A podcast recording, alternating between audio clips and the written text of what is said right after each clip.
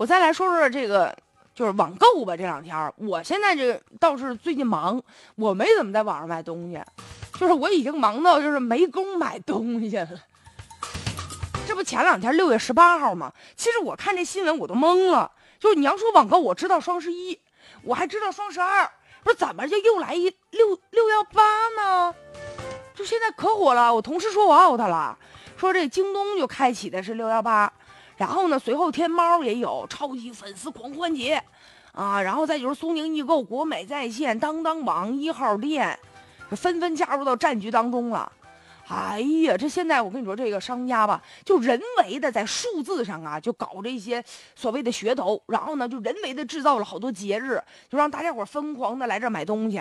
就那你打开他那网页吧，人做的也特好，你就感觉好像这次我不买东西，我都跟亏了似的。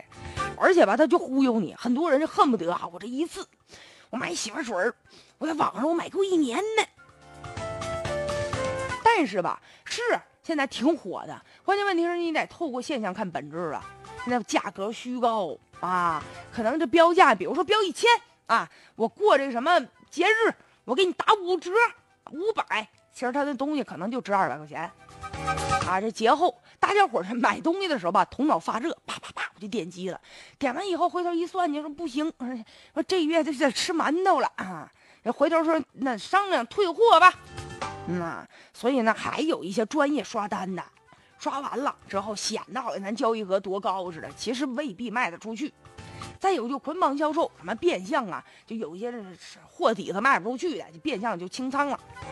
所以呢，这电商现在制造这个节日或者炒作节日，它就构筑了一个网络狂欢的一个氛围，让大家头脑发热，不停购买。但是呢，这有的时候啊，我们得买东西，你得小心。就再便宜的东西，它是不是要钱呢？而且面对着网络狂欢节背后出现的一些违规操作的现象，也要加强网络的监管，要遏制这种网络文化当中的非理性和反法治的成分呢。